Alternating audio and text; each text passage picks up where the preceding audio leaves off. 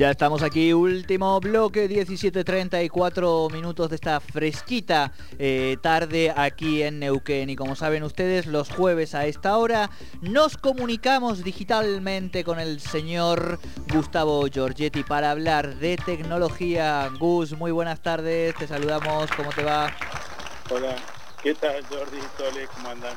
Muy bien. Muy bien. ¿Tú cómo la llevamos? Bien, bien, la llevamos bien. Vamos todavía. Gus, hoy entrevistamos hace un rato eh, este, al coordinador de la Secretaría de Modernización de la MUNI. Viste que largaron eh, la APP de la MUNI de Neuquén. Así que Sí. estuvimos charlando un ratito. Obviamente chapeamos y dijimos, mirá, se aprobó la ley de integrabilidad. Gustavo Lloretti, sí, sí, nosotros hemos firmado convenio. Buenísimo lo que se está haciendo. Qué bueno que se haya aprobado la ley. Así que lo fuimos a chapear y no hizo falta porque él estaba totalmente en sintonía, sabía un montón y sabía todo el quilombo que estás armando y que finalmente ayer la legislatura aprobó en particular. Así que bueno, ahí vamos sumando también algunos aliados. Gus, finalmente ayer en particular la legislatura de la provincia del Neuquén aprobó el famoso proyecto de integrabilidad. Y, por unanimidad. Y por unanimidad, muy bien. Eso, eso es chapear, ¿ves? Vos sabés que mm, te cuento, cuento una inferencia. Yo no logré la unanimidad con la. En, el- en la legislatura sí, en el Consejo Deliberante no, con el libro de Neuquinidades. Sí lo logré en el Consejo Deliberante con el circuito de identidad, con la política pública. Pero el libro de Neuquinidades hubo un concejal que no quiso eh, firmar la declaración de interés. Hoy diputado nacional.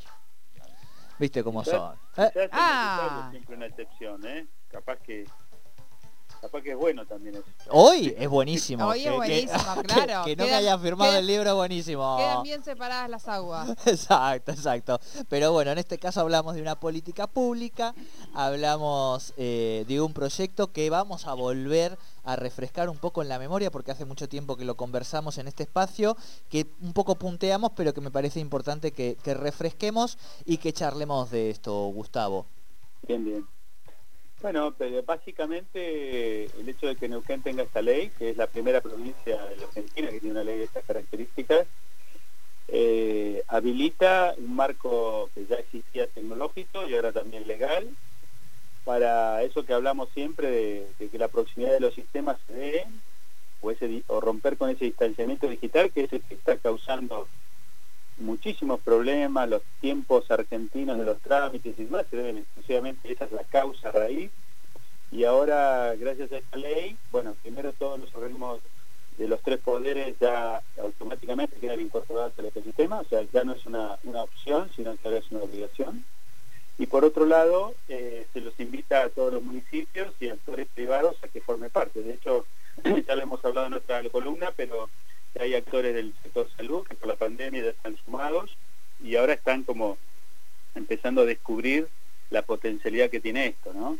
Para, para, para tener una idea de, la importancia de esta ley, eh, para mí tiene el mismo peso que cuando se emitió la ley de firma digital. Nada más que esta es, es, es para los sistemas, no para las personas. Pero tiene el mismo peso legal, político y el impacto que genera es monstruoso, ¿no? Hacia el futuro, ¿no?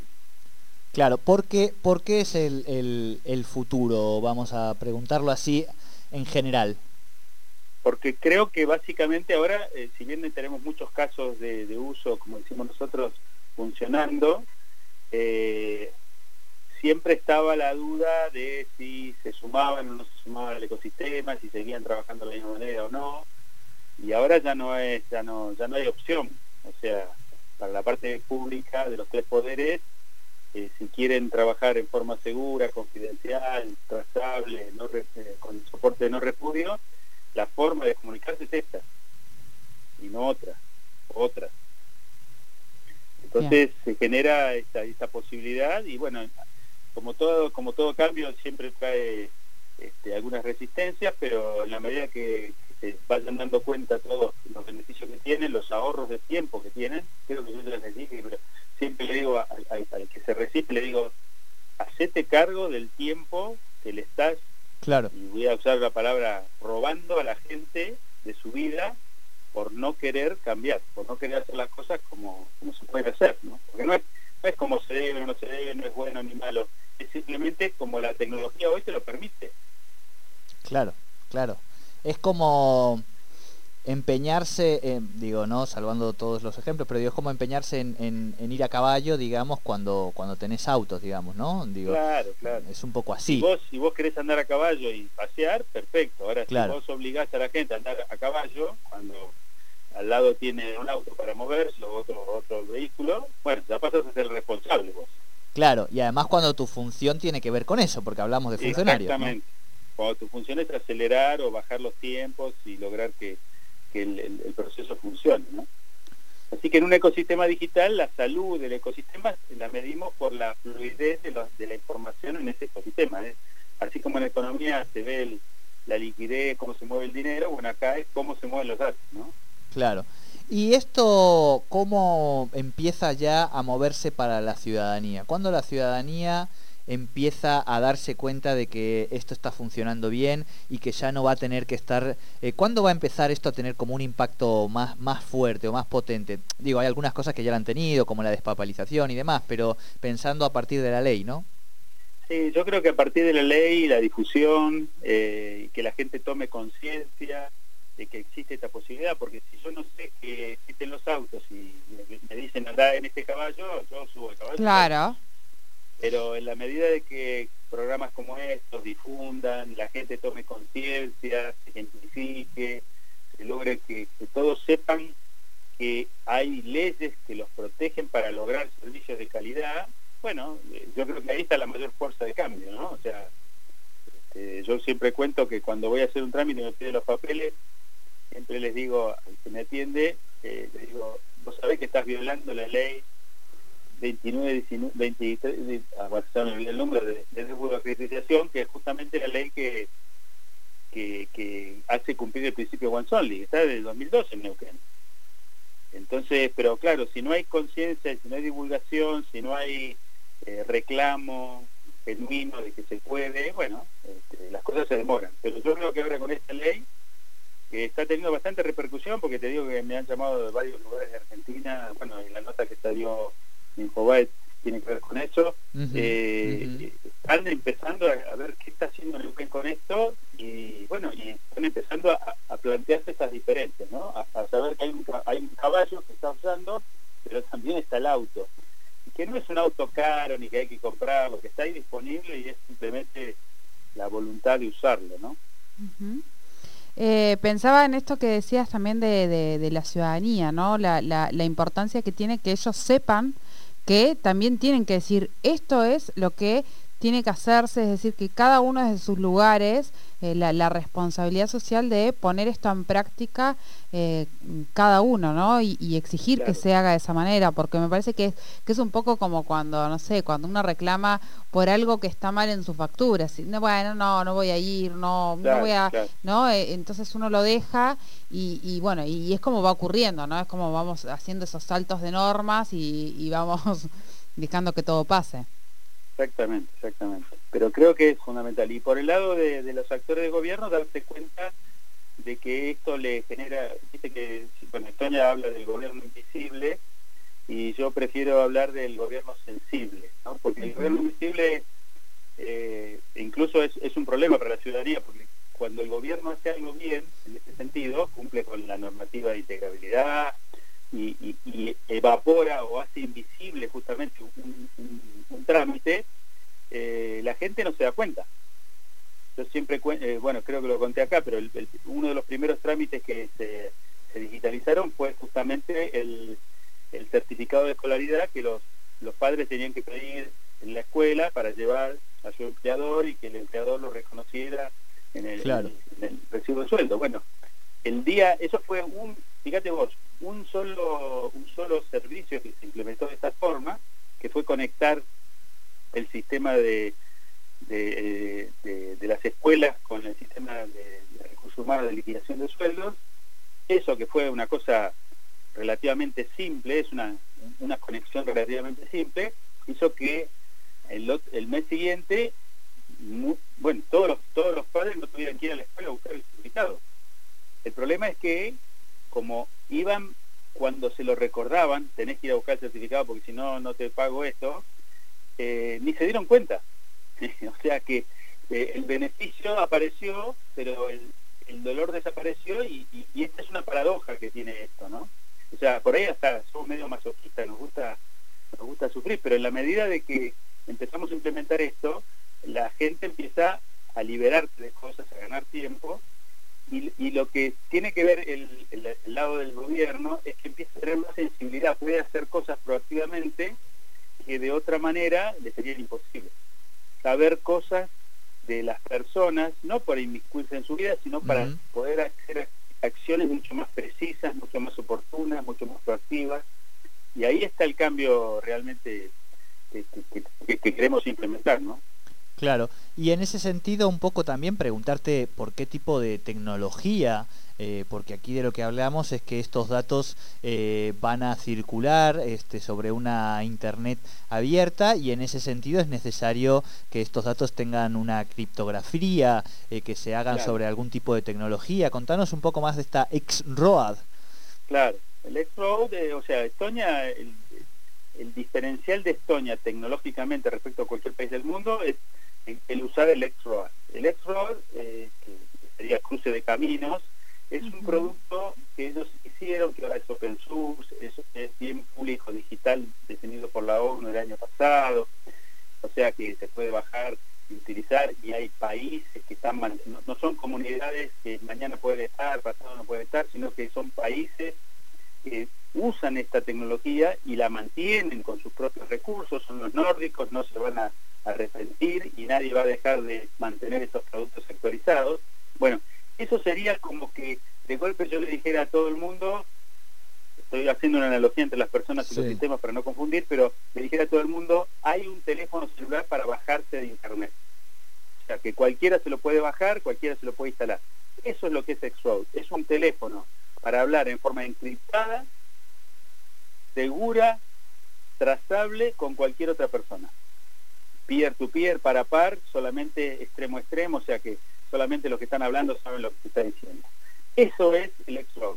A partir de ahí, ahora eso trasladarlo al mundo de los sistemas, significa que todas las cosas que te pide un organismo hoy como requisitos para poder eh, llevarte un certificado o cumplir con alguna, alguna cosa que están pidiendo, todas esas cosas que están pidiendo, que vos tenés que ir a buscar otro lado o que tenés que cargar o sacar de un portal y poner en otro, todo eso, ese sistema de ese organismo que lo pide, lo puede obtener directamente de los organismos que te hacen ir a vos. O sea, vos te hacen ir a, rentas a buscar algo, bueno, este organismo puede hablar con rentas y obtener esa información. Entonces, a partir de, que existe esa posibilidad tecnológica, que no solamente es tecnológica ahora en Neuquén, sino que está avalada por una ley claro. que define el valor de no repudio, bueno, si vos pedís eh, requisitos hoy, bueno, hoy ya tenés que empezar a pensar en cómo hacer para que justamente coordinarte con el organismo que lo provee, porque vos vas a tener, cada organismo tiene que acordar con el consultar para, para, para que ese dato pueda ser accesible,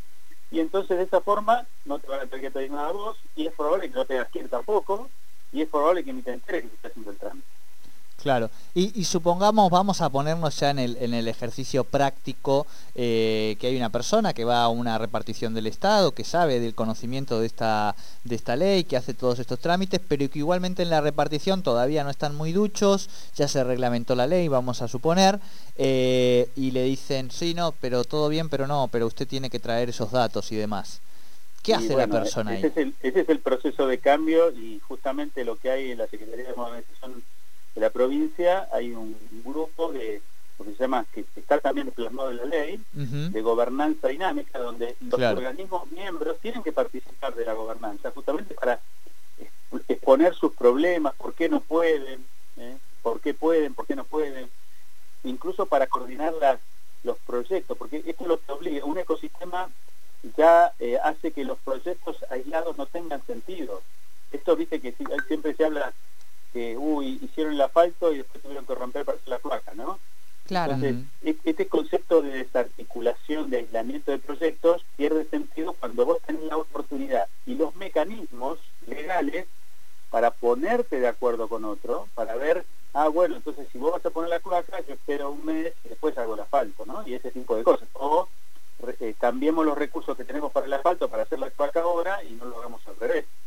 Esto lleva a una, a una gobernanza de la transformación, que eso es lo más importante, porque eso es lo que te da velocidad para que lo antes posible la mayoría de los organismos puedan realmente estar en este nivel. Claro, claro. Bueno, qué, qué, qué tareita por delante. Eh, em, digo, eh, no, no, sé cómo. Bueno, vamos a ver cómo. Vamos, yo te voy a hacer una, una yo te voy a hacer una ayuda con Sole, eh, con algunos colegas, digamos, ¿no? Y con algunos periodistas. Después, bueno, hay otros colegas que por suerte hay otros medios que, que abordan la cuestión de la tecnología de manera seria, pero hay que hacer mucha pedagogía, tenemos por delante, Gustavo. hay mucha pedagogía por hacer. Sí, sí, sí. Y yo creo que hay que hacer pedagogía y hay que mostrar los casos también, ¿no? Claro. Eh, y, lograr, bueno, yo tengo un sueño que, que te los comento así rápidamente. Eh, hemos hablado de la de la, de, la tokenización. Sí. ¿Cierto? Bueno, y mi sueño es, esto de que el organismo tiene plata, no tiene plata, todas esas historias que sabemos que son las que terminan distorsionando el, el avance, tokenizarlo directamente.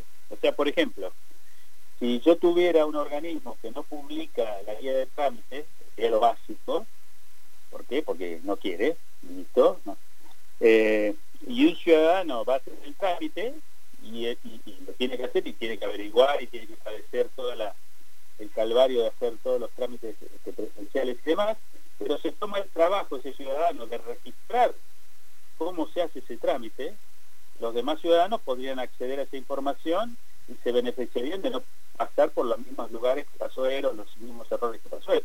Entonces, ese trabajo se puede tokenizar, como hoy se tokeniza la gente que trabaja para Waze.